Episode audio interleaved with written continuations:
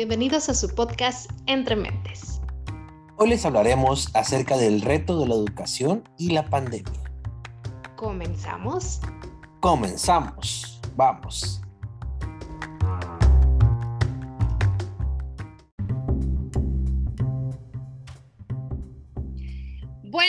Tardes, buenos días, no sé a qué hora nos estén escuchando del día, pero hoy estamos muy contentos porque aparte es jueves y bueno, es un jueves de podcast y no es un jueves cualquiera, Carlos. Hoy tenemos un podcast muy especial, ¿cierto? Tenemos invitada especial, Pau, invitada especial. ¿Y qué invitada tenemos el día de hoy?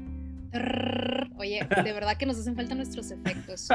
Pues tenemos, mande, mande. Ah, te digo, sí, ya estamos ahorrando para comprar una maquinita con. Próximamente, podcañeros, vamos a tener nuestra maquinita con nuestros efectos con efectos. Fíjate que miré una que, que este, tiene como botoncitos y aplaude o salen risas o de esas risas grabadas de los programas de antes. Oye, ah. como los niños, hay que pedirse a Santa Claus, ¿no? Ándale, una de esas voy a comprar. Pronto, Oye, pronto. Y hablando de niños, y hablando de niños, nuestra invitada tiene mucha relación con los niños. El día de hoy tenemos a la licenciada Ana Cano, que la verdad es un gusto, un placer tenerla aquí con nosotros, pero platícanos, ¿quién es Ana Cano, Carlos?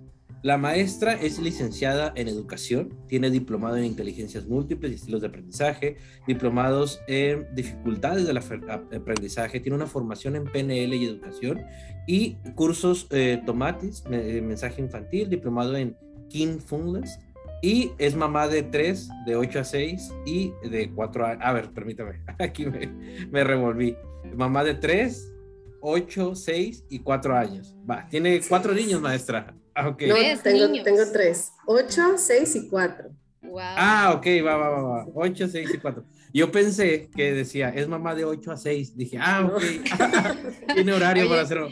Qué maravilla sería eso, ¿no? Que como mamás tuviéramos horario, ¿no? Ahorita no, joven, estoy en mi, mi, hora de que no soy mamá. De que no soy mamá. Sería bien chilo.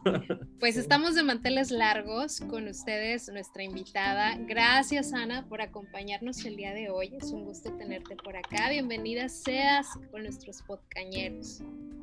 Muchas gracias, Paulina. Y Carlos, me da mucho gusto que, que me hayan invitado. Realmente me gusta compartir espacios en donde pues, todos podamos enriquecernos, ¿no? Y todos podamos compartir experiencias desde, desde donde nosotros estamos localizados, ¿no? Eh, sabemos que tal vez en programación neurolingüística muchas veces decimos la misma experiencia es totalmente diferente desde el lado en donde la estés viendo. Entonces, eh, este tipo de espacios me parece que ahora, en este tiempo de pandemia, se han ampliado, se han creado y eso es uno de los aprendizajes más grandes que yo puedo identificar en este tiempo, ¿no?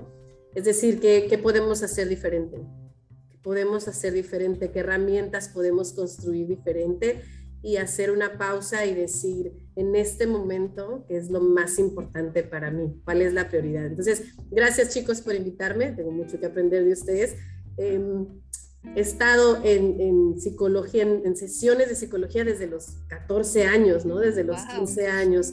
Em, siempre hay una experiencia, un evento que nos puede acercar. Entonces, yo confío en esta parte de la inteligencia y de la salud mental. La salud física eh, la, podemos conocer, la podemos mayormente, ¿no? Pero la salud mental, es decir, en dónde estamos eh, y cómo nos sentimos. Y aparte porque no se mira, ¿no? O sea, uno puede ver a los niños, a los jóvenes, a los adultos de lo más natural, ¿no? Dices, come, brinca, hace, juega, pero en realidad no se mira esta parte mental y emocional. Y justamente, Ana, esa es una, una gran inquietud que como, como mamá y también como, como psicóloga de pronto surge, ¿no? ¿Cómo, cómo enfrentarnos a esta parte, eh, justo ahora que vivimos una pandemia, en donde no desconectar la emoción? O sea, ¿cómo, cómo le han hecho ustedes como docentes? Eh, para que la emoción de, los chiquitos pues, juegue un papel importante en, esta época. Sí, eh, sí, ha sido un reto, ¿no? El, recuerdo, el 18 de marzo nos fuimos y nos fuimos para sin no anticipación. Es decir, nos fuimos sin anticipación, nos dijeron, estaba cerca, estaban próximos las vacaciones de Semana Santa y nos dijeron, vamos a hacer una pausa, ¿no? Necesitamos cerrar las escuelas. Y de ahí cerramos pues todo lo demás, ¿no? Comercios y demás. Em, y esta parte de cómo reaccionamos ante un cambio abrupto. Es decir, les dijimos a los niños de educación básica, que es donde yo les puedo compartir, kinder, primaria y ahora secundaria, eh, ya mañana no vamos a clases, ¿no? Entonces ahí surge un mundo de preguntas, pero ¿por qué? ¿Pero cuándo? ¿Pero cómo? Y hay algunas preguntas o muchas preguntas de los papás que no estamos, que no es nuestra formación, la medicina o la investigación, eh, ¿qué respuestas les vamos a dar? Entonces, en este momento en donde tú preguntas, te preguntas, ¿y ahora qué hago? Y ahí viene el tema, ¿no? En donde es sumamente importante que para poder aprender necesitamos no un toque, sino un mucho de curiosidad. Claro. Porque yo les puedo platicar de un tema que no les interese absolutamente nada. Exacto. Y eso no significa que el aprendizaje sea un aprendizaje adquirido. Puede ser que sea un aprendizaje memorizado. Pero si yo les pregunto ahorita a ustedes cuál es una lección que se acuerden muchísimo de exactamente el cuarto grado de primaria, difícilmente me van a decir un contenido. ¿Y por qué les, les platico esto? ¿no? O sea, yo me acuerdo que en cuarto el, el, problema matemático de la señora que iba al mandado, pues no creo que me lo recuerden, ¿no? Con tanta emoción o con tanto gusto pero sí la manera en la que esa maestra o ese maestro influyó en tu vida en esa situación. Y eso es lo que al irnos a pantalla representa mucho reto y entonces tenemos que reestructurar eh, absolutamente todo. El programa educativo, los contenidos que vamos a abordar, a nosotros como instructores, como docentes, como maestros, ¿no? Eh, antes de este periodo, yo te puedo decir, por lo menos dentro de mi equipo de trabajo, no dos o tres personas conocían o estaban habituados a dar eh, clases en línea, los demás no. Y fue un momento de empezar a aprender nuevas estrategias y nuevas herramientas. Entonces, ¿qué sucede? Que, necesitamos hacer una pausa y decir qué, qué tan fácil puedo adaptarme a un cambio o qué tanto puedo resistirme al cambio. ¿no? Va.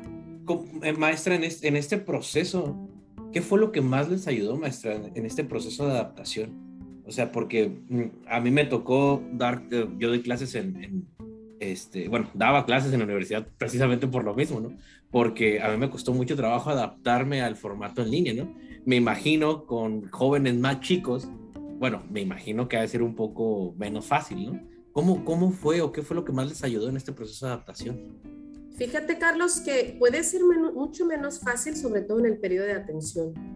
Sabemos que el periodo de atención de un niño de preescolar no puede rebasar los cinco minutos. Claro. Entonces, ¿qué es lo primero que tenemos que hacer? Investigar, revisar, abrir libros y decir cuánto tiempo puedo estar en pantalla con los niños. Esa es una. ¿Cuánto tiempo pueden estar los niños conmigo en pantalla? Esa es otra. Y hablando de estilos de aprendizaje, em, para todos aquellos niños con un estilo de aprendizaje mayormente kinestésico, fueron aquellas familias que dijeron no es para él, no es para ella, no se puede integrar, necesita moverse. Entonces, si tú me preguntas cuál fue, no sé cómo lo resolvimos, ¿no? Fue un cúmulo de muchas, de muchas experiencias de trabajar en conjunto. Pero la clave que yo te puedo decir dentro de un equipo de trabajo en una escuela es eh, la flexibilidad. Es decir, tengo que dejar aquello y tengo que resistirme a lo conocido o resistirme a que las cosas ya no van a ser así en este periodo. No nos encantaba la clase en línea, no. Preferíamos presencial, por supuesto. Sin embargo, es la, la, capacidad de adaptarnos a lo que tenemos en este momento. Entonces, ese miedo de yo no decir, yo no sé usar Zoom, ¿cómo voy a compartir pantalla? Y luego vinieron muchas historias, ¿no? que esta plataforma es mejor, que esta plataforma es mejor, que de repente entran em, situaciones de videos o es una puerta abierta a la pornografía o a la pedofilia y entonces si yo voy a estar en mi clase, ¿qué va a pasar? ¿Cómo ser? Mucha información que desconocíamos en ese momento y que tuvimos que ir integrando. Yo creo, Carlos, que para nosotros lo que funcionó fue la flexibilidad, decir ah, que sí puedo hacer, qué es lo que sí puedo hacer, ¿no? Porque no voy a ir a un sistema de salud ni a un sistema educativo a decirle, no, yo no puedo, yo necesito abrir, yo quiero abrir.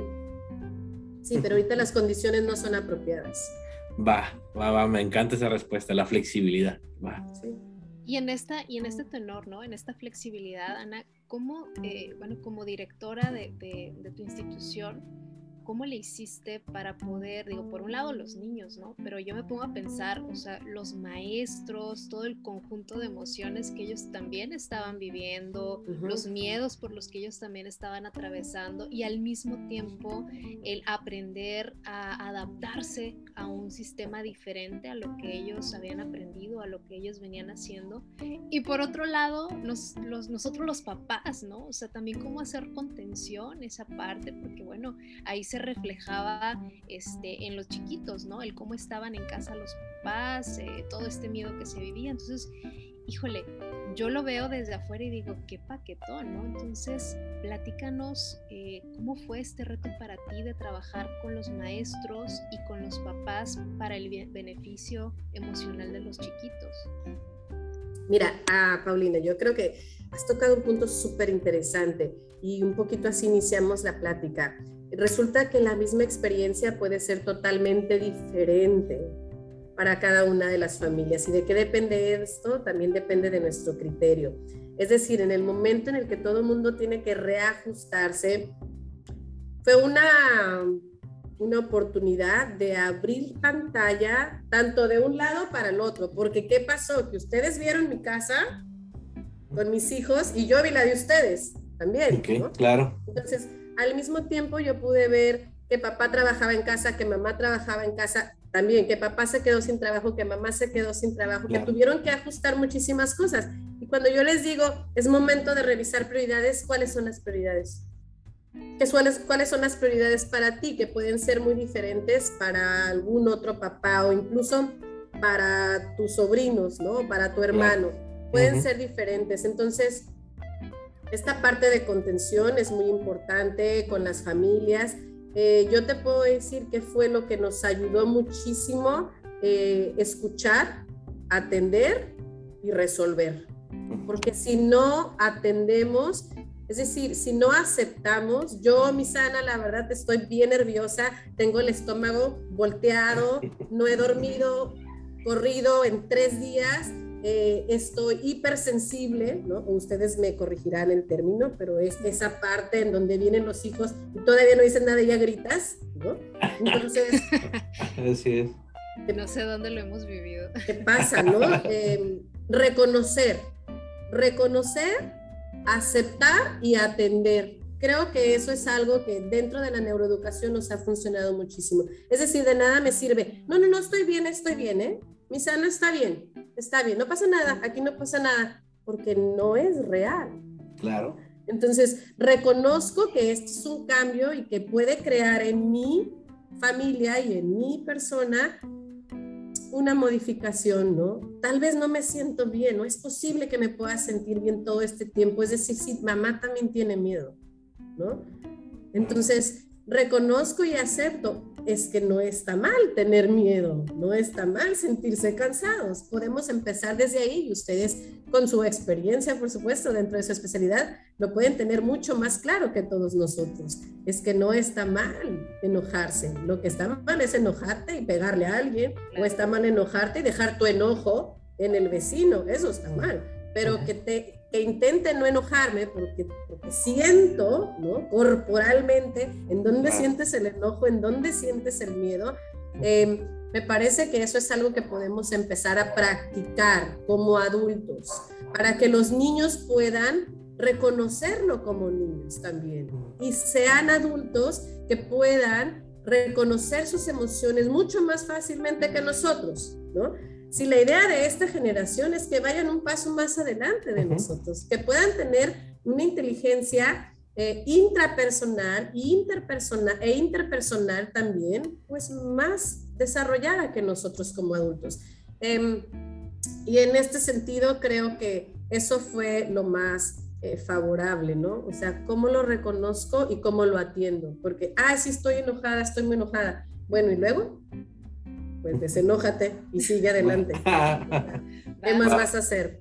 Me gusta esto que dices porque, bueno, e, esto fue como el reto que viviste, sin embargo, esto que nos compartes sigue siendo de actualidad, porque seguimos en pandemia y seguimos aprendiendo. Entonces, el hecho de que nuestros podcañeros puedan escuchar esta parte de aprender a trabajar en el dejarnos sentir, yo creo que eso es clave, ¿no? Tanto los que son, somos papás como los que no son papás, es fundamental. Me, me hiciste recordar a una autora, Elizabeth Culver Rose, que ella decía, ¿no? Este, el reto de, de de todo papá en educación es poder enseñarles a sus hijos el equilibrio que existe entre el miedo y el amor, ¿no? En, esta parte de poder sentir eh, todo este amor a través de la empatía, del cuidado al otro, del cuidado a sí mismo, pero también equilibrar esta parte donde el miedo no te paralice, donde el miedo no, no sea un obstáculo para, para que tú puedas seguir avanzando, seguir creciendo, seguir aprendiendo y sobre todo que no te dé miedo sentir, no te dé miedo el poder experimentar ese enojo, ese dolor, esa tristeza, esa alegría. Ajá. Entonces, me encanta esto que nos dices porque justamente sigue, se, sigue viendo como herramienta para, para ayer, para hoy y para mañana. Y fíjese, maestra, ah, perdón, Sí, en, esta parte que, que, decías, Paulina, lo que a mí me da mucha tarea y me da eh, un, proyecto en donde es importante responsabilizarnos, es en esta parte donde nuestras generaciones puedan no sentir, es decir, disasociarse de la emoción. Entonces, ¿qué pasa si aprenden a disasociarse en todo momento? Ustedes como terapeutas lo saben, los vamos a trabajar a disasociarse en la emoción cuando hubo un asalto, ¿no? O cuando hay una situación que vivieron muy dura de un abuso sexual. Hay que disasociar ese recuerdo a su, a su, a su imagen, ¿no? a su cerebro. Pero, ¿qué pasa si esto se vuelve una práctica y aprenden a no establecer relaciones sanas con sus iguales? Porque, ¿para qué tengo mejor amiga si me voy a pelear? ¿no? O cómo no voy a sentir que mi amiga está sufriendo, pues es problema de ella, ¿no? Y esta parte este cambio en la vida que hemos teniendo y este ritmo tan acelerado en donde podemos en una imagen visual pausar, ¿no? Pausamos una película o adelantamos una película o retrasamos una película o repetimos la película que más nos gustó puede ser un, espacio en donde nuestros chicos se confundan y entonces decir, estoy enojado con mi tío, estoy enojado con mi tía, estoy enojado con mi mamá y no le voy a decir porque prefiero evitar esta.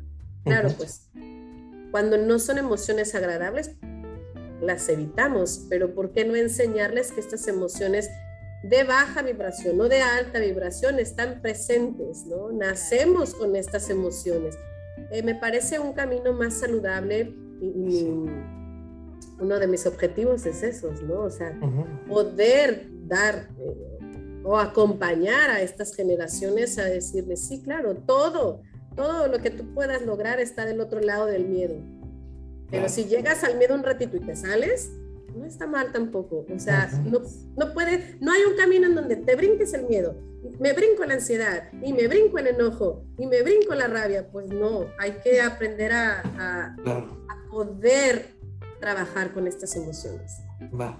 Maestra, y fíjese, yo lo que le quería preguntar con eso que está platicando, tanto del manejo de emociones, tanto esta manera en la que se han adaptado, yo veo, por ejemplo, yo no tengo hijos, pero veo eh, a los hijos de mis compañeros, por ejemplo, veo mis sobrinos, que eh, los más chiquitos, eh, cuando hay que salir o cuando ir a un lugar, son los primeros que se ponen el cubrebocas, ¿me explico?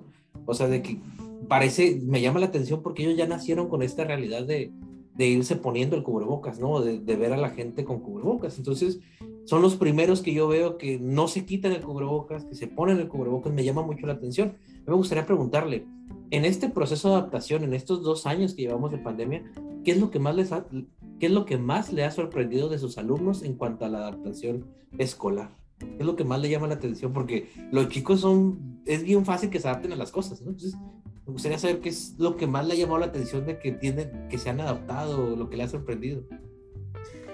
Fíjate que eh, sin duda el vínculo, el vínculo afectivo, o sea, eso es lo que más me ha sorprendido. Eh, hemos creado diferentes herramientas y diferentes actividades o estrategias en donde, si bien es cierto, no podíamos tener, abrir la escuela, no podíamos tenerlos en aula eh, durante el ciclo anterior, sí podíamos buscar herramientas. Es decir, ¿qué, ¿qué, fuera de tu caja puedes pensar? Dime qué sí puedes hacer. Porque eh, la misma experiencia, te, pongo en cualquier caso, un caso de, dos alumnos de segundo de kinder, te hablo de cuatro años, una mamá puede decirnos, es extraordinaria la clase de arte, estoy fascinada, dibujamos juntos, es lo mejor, eh, cómo me divertí en la clase de arte, si ella lo está disfrutando, porque la clase es de ambos y tiene tiempo para estar con él o con el niño y disfruta la clase y es un tiempo en donde puedes formar un, vínculo, ¿no? Es un bonding time.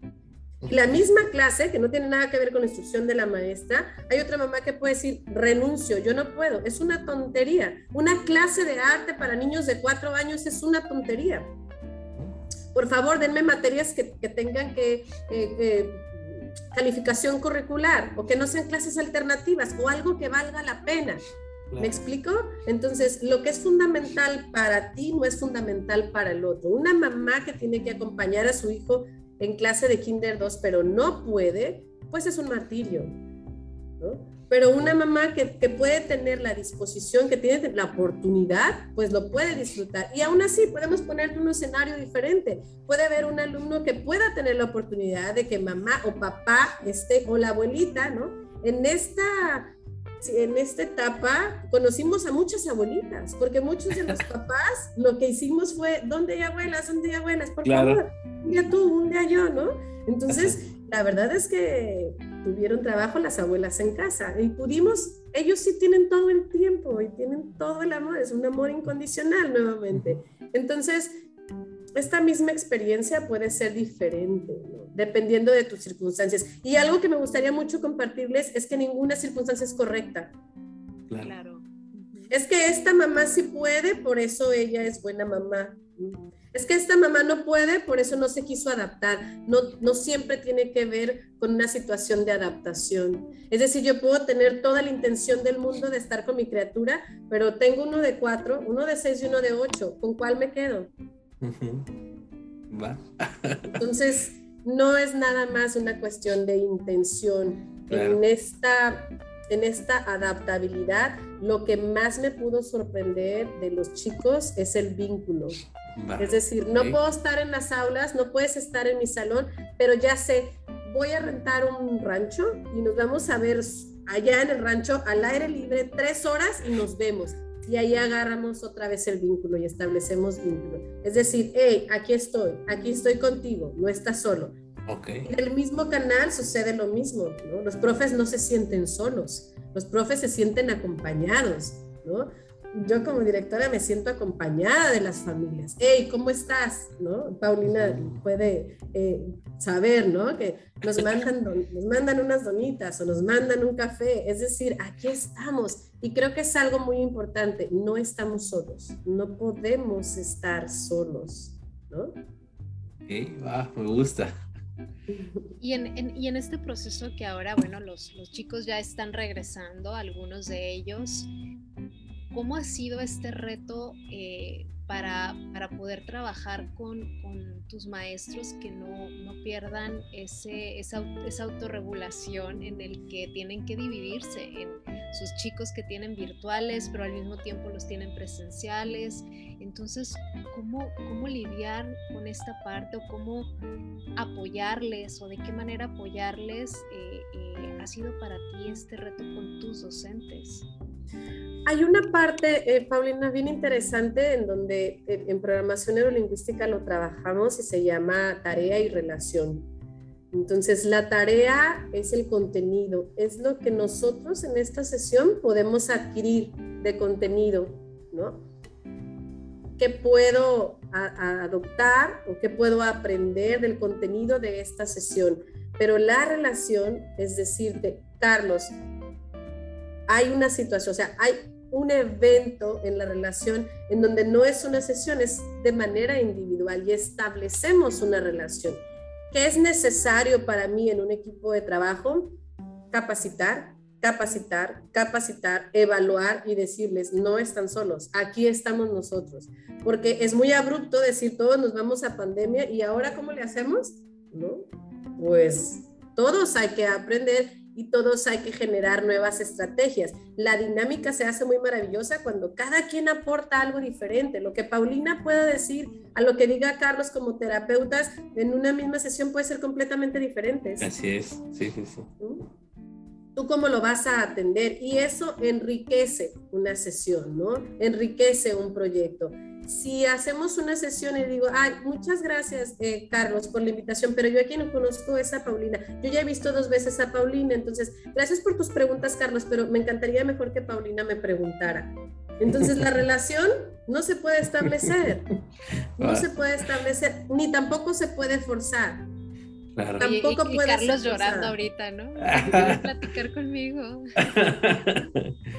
¿Y cómo le dices, a los niños, ¿no? Tú como maestra, aquí estoy, voy a estar contigo y yo también a veces me siento mal y yo también a veces estoy cansada, ¿no? Y yo también a veces no sé qué hacer. Creo que es importante decirles a los chicos como papás y como docentes, como maestros, que a veces, algunas veces también nosotros no tenemos las respuestas de todo y no está mal pero podemos descubrirlas juntas. Donde sí voy a insistir mucho es en descubrirlas juntas, juntos, ¿no? Ok, que sí podemos hacer.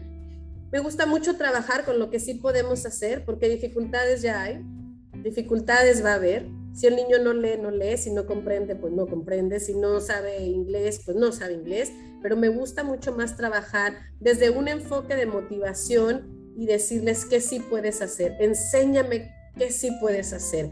Y claro, las, las, habilidades que tengan que irse trabajando, eh, se irán trabajando. Pero cuando tú llegas con cualquier persona y le dices, Carlos, es que a mí me encantó en esta sesión de terapia esta parte que me dijiste, entonces llegas al ser, llegas a la persona, no, llegas al paciente. No sé si me explico ahí. Sí, completamente. Una cosa es el paciente y otra cosa es el ser, la persona, ¿no? Una cosa son los alumnos y otra cosa son las personas, ¿no? De decir qué, parte es tan mágica para ti. Y ya, me encanta esta parte. Yendo como un poquito más, ¿no? No me interesa tanto saber Juan, Juan eh, Rodríguez, cuál es la habilidad que tiene mejor desarrollada. Me interesa que Juan Rodríguez sepa que esa es su habilidad no tanto yo como maestra, es decir, tú descubre tu habilidad, porque entonces podrá ir por el mundo con muchísimos tropiezos, ¿no? Que luego llegamos con ustedes y que ustedes nos digan, pero ¿quién te dijo eso? ¿Por qué te creíste eso? ¿En qué momento? No?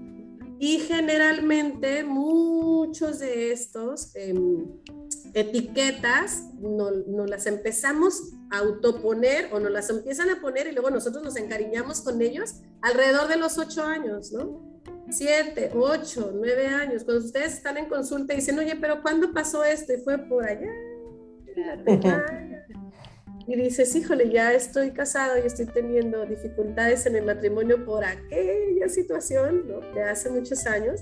Entonces, confianza, ¿no? Sí, porque, porque yo te puedo decir, me encanta la sesión, eres la mejor terapeuta, pero ¿de qué me sirve si tú no lo crees? Me gusta. maestra, me dieron ganas de entrar a estudiar a su quinta. ya quiero entrar a esa escuela, maestra, ¿me puede escribir? Le, claro que sí. Le he platicado, porque yo sí, yo, yo sí tengo hijos y sí tengo la fortuna de tenerlos en este colegio, ¿no? Entonces le platicaba una de las clases que tenía el niño este, y me decía, Carlos, no inventes, ¿cómo es que a esa edad pueden estar haciendo eso, no? Y digo, pues mira, así.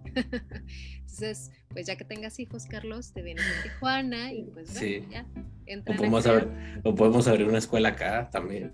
Por supuesto que sí, bienvenidos. Em, yo creo que ahorita dices tú, Paulina, de confianza, es que la confianza igualmente yo considero que no es transferible, ¿no? Ahí te va, Carlos, 20% más de confianza para ti.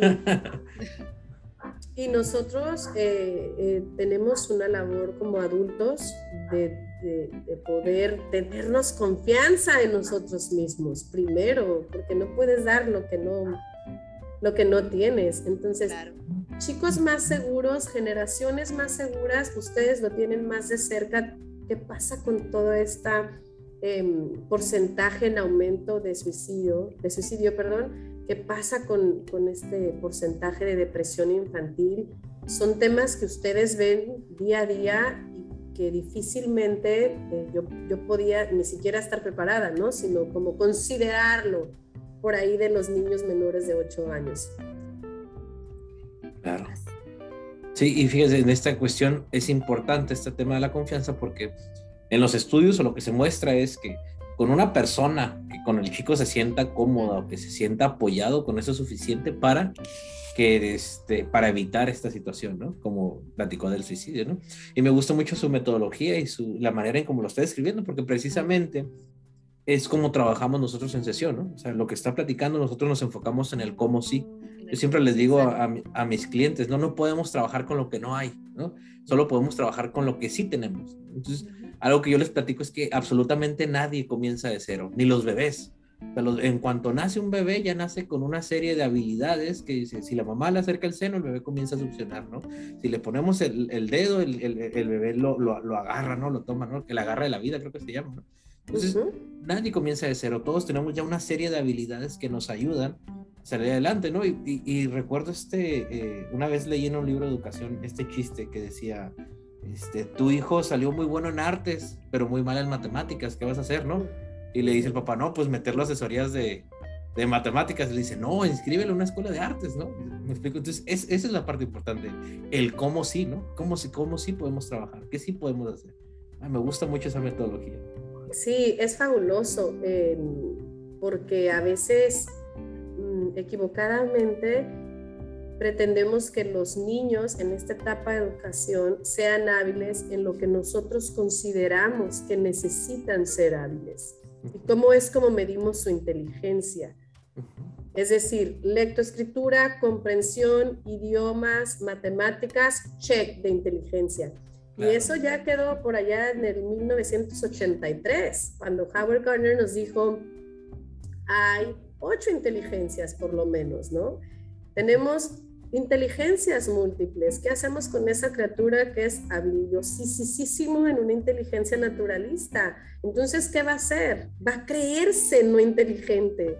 ¿No? Yo siempre doy el ejemplo de este chico, el encantador de perros, que se llama César Millán. César, Millán. César, Millán. Eh, y y sé por su background, por su experiencia de educación, de educación básica, que no era hábil académicamente, académicamente, ¿no? Bajo una estructura de materias que, pueden ser cuantitativas, ¿no? Pero, pero lo que él hace o lo que ha hecho, pues no cualquier persona lo puede hacer.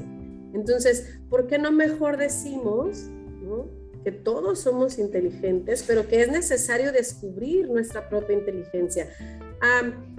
Eh, hay un psicopedagogo, Francisco Tonucci, italiano, que a mí me encanta leerlo todavía. Ahora en pandemia hizo varios escritos y varias conferencias y él dice, eh, en realidad en esta etapa de pandemia no dejamos de aprender. Es decir, no hay un switch interruptor que nos diga, ahorita que los niños no aprendan.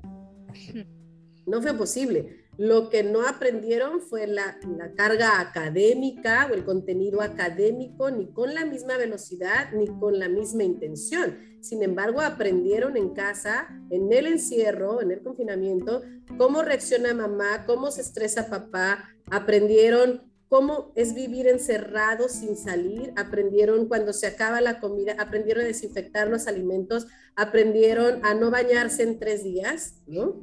Eh, aprendieron a usar pantuflas mucho tiempo más, aprendieron a dejar de moverse, es decir, seguimos aprendiendo, pero no podemos limitar el aprendizaje a decir nada más lo que una calificación o boleta me otorgue, porque eso desde mi punto de vista y con muchísimo respeto para, para diferentes eh, criterios, me parece que es lo más lejos de la realidad. Es decir, los niños aprendieron muchísimas, muchísimas cosas. Dentro de todas ellas, la parte de inteligencia emocional. Más que nunca, inteligencia emocional. De una manera favorable o no, pero ahí estuvo. Em, inevitablemente, Francisco Tonucci decía, necesitamos hacer un laboratorio de cocina, necesitamos leer en familia, es el tiempo para leer, porque se cancelaron las clases de fútbol, se cancelaron las clases de béisbol, se cancelaron las clases de danza, de ballet. Entonces es momento de leer, es momento de acompañarnos en casa, de disfrutar la lectura. Es momento de historia, decía Francisco Tonucci, ¿no? Es momento de revisar los, los álbums familiares y platicar con los niños. Quién fue la abuela, quién fue el abuelo, de dónde viene nuestra familia, a qué se dedicaron. Este es el momento que tuvimos. Y yo creo que muchas de esas actividades los niños las disfrutaron y las podemos seguir llevando a cabo. Como decías ahorita, Carlos, a mí dime qué sí puedo hacer ¿Qué si, con las herramientas que tengo, dime qué sí puedo hacer, ¿no?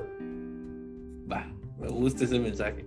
Qué padre, pues híjole, se nos podría ir aquí toda la tarde hablando. Creo que este, hemos coincidido eh, tres apasionados del tema en cuanto a emoción y educación. Educación. Pero mm, para poder ir, ir cerrando este espacio y que ojalá no sea la última vez que nos visites en este podcast, eh, nos encantaría, eh, Ana, que a los, a los podcasteros que nos escuchan, ¿no? El, el poder em, darles algunos consejos, tips, sugerencias, eh, no solo como, como maestra, sino incluso como mamá, ¿no? Eh, porque bueno, todavía algunas mamás eh, están en casa con sus chicos en línea y otras mamás están enfrentando, u otros papás, al miedo de también decir, híjole, estaré bien, estaré mal de llevarlo, pero necesito. Entonces, ¿qué, qué les dirías para calmar? El alma de estos papás para poder eh, seguir siendo estas personas que, finalmente regulamos la emoción de nuestros hijos, este, me encantaría que, nos pudieras dar algún consejo, algún tip. Sí, bueno, no sé si pueda aconsejarlos, ¿no? desde las diferentes perspectivas y criterios. Lo que puedo compartirte es eh, el primer indicador para mí importante es la intuición y ahorita me preguntaba, ¿no? ¿Cómo resolviste? pareciera que estoy jugando, pero me desperté y dije, esto es lo que tenemos que hacer.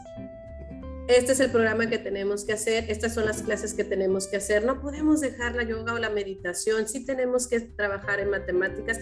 Este, esto es lo que tenemos que hacer. Eh, no es una solución mágica. Lo que sí quiero invitarlos mucho es a seguir tu intuición si tú sientes que algo, ese trabajo ya no es para ti, ese ambiente ya no es para ti, esa escuela ya no es para ti, hay que seguir la intuición.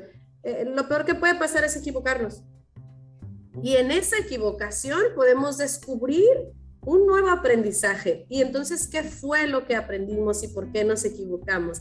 Estas habilidades de intuición eh, por supuesto, marcadas mucho más del hemisferio derecho del cerebro, a mí me parecen muy importantes. Los niños son más intuitivos que los adultos.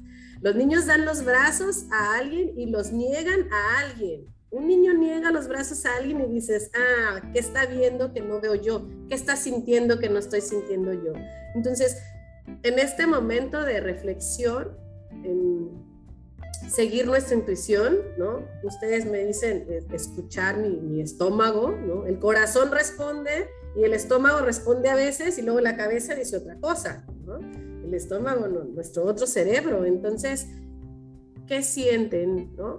¿Es esta decisión correcta la que mi intuición me está llevando? ¿Me siento tranquilo? ¿Me siento feliz? ¿Me siento seguro?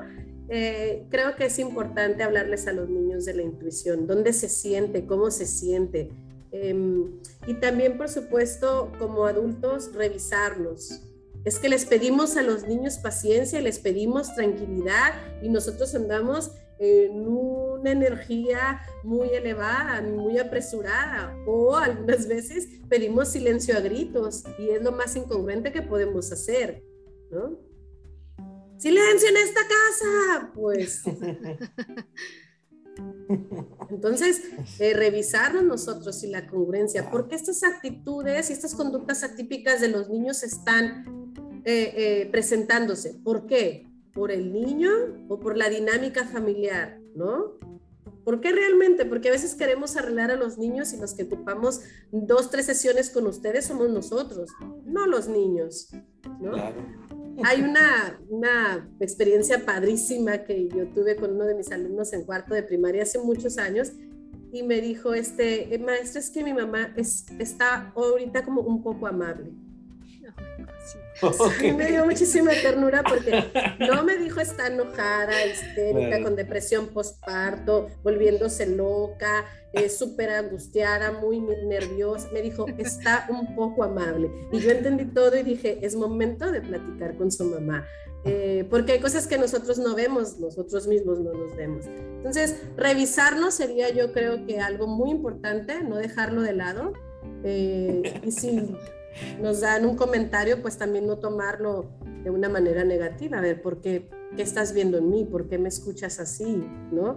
Y yo creo que como último, la confianza. Es que vamos a salir, o sea, esto va a pasar, no nos vamos a quedar aquí estancados.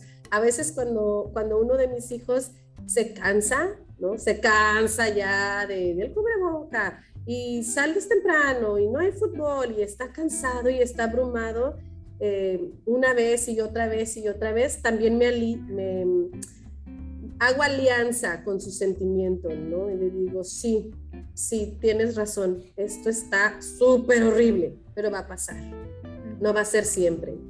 Hay una esperanza. Si vas a regresar al fútbol, si vamos a dejar de usar cubreboca, no sé cuándo, pero pronto. A ellos, por ejemplo, les mata que no haya paseos escolares. ¿Cuándo vamos a hacer un paseo escolar? ¿Cuándo vamos a ir al cine? ¿Cuándo regresamos? Eh, y decirles a los chicos, esto va a pasar, esto también va a pasar, ¿no? Entonces nos aliamos y decimos, sin invalidar sus sentimientos. Ya si vemos que, ¿no? Ya vamos conociendo a nuestros hijos, pues si de repente, déjame sacar el violín y bailamos todos y lloramos todos. pero hay que ir buscando nuevas estrategias. Por mi parte sería eso en, en cada, cada cambio. Me agrada. Y sobre todo esta parte, ¿no? Cómo, cómo validarles y reconocerles lo que están sintiendo sin negárselos, ¿no? Como decías ahorita, ¿no? Este, sí, es, eh, sí, está muy mal esto, ¿no? Pero va a pasar, ¿no? Entonces te reconozco, te valido, no te trato de cambiar lo que estás pensando, lo que estás sintiendo, porque creo que esa era una educación de antes, ¿no? Al menos yo me acuerdo que era como las niñas bonitas nos enojan, o ay, mira qué fea te ves enojada, ¿no? Y ahora... Eh, me parece maravilloso la actualidad de nuestros chicos porque ya estamos más sensibilizados en el que se vale enojarse, se vale sentirse así, pero justo me encanta esta parte que le agregas, ¿no? De, pero esto va a pasar. Esto va a pasar. Claro, Va, pues muchísimas gracias, maestra. En verdad, muchísimas gracias por su tiempo. Me llevo esta nueva frase, poco amable. Hoy ando poco amable. Poco amable. Lo voy a comenzar a utilizar. Lo voy a comenzar a utilizar más entonces, va, pues muchísimas gracias, maestra. En verdad, muchísimas, muchísimas gracias por su tiempo y esperamos tenerla de, tenerla de nuevo. Muchas gracias, chicos. Gracias, Carlos. Gracias, gracias Paulina. Eh, ustedes nos van a acompañar en, estas, en esta etapa y en la que sigue, porque sabemos que esto va de unos años más adelante, ¿no? Y, las consecuencias de unos años más adelante. Entonces, eh, pues muchísimas gracias por abrir estos espacios en donde alguien lo pueda ver en cualquier tiempo y en cualquier lugar y eso es magnífico. Muchísimas gracias y pues gracias a nuestros podcañeros que, que, se dan el tiempo de escucharnos. Ya saben, háganos llegar sus preguntas, sus inquietudes, sus dudas. Estamos abiertos para acompañarles en esta comunidad que estamos muy contentos que va creciendo y bueno, próximamente sorpresas les tenemos, ¿cierto Carlos? Así es. Pues nos despedimos y pues nos vemos para la próxima. Gracias a todos. Nos vemos. Hasta la próxima. Bye bye. Bye.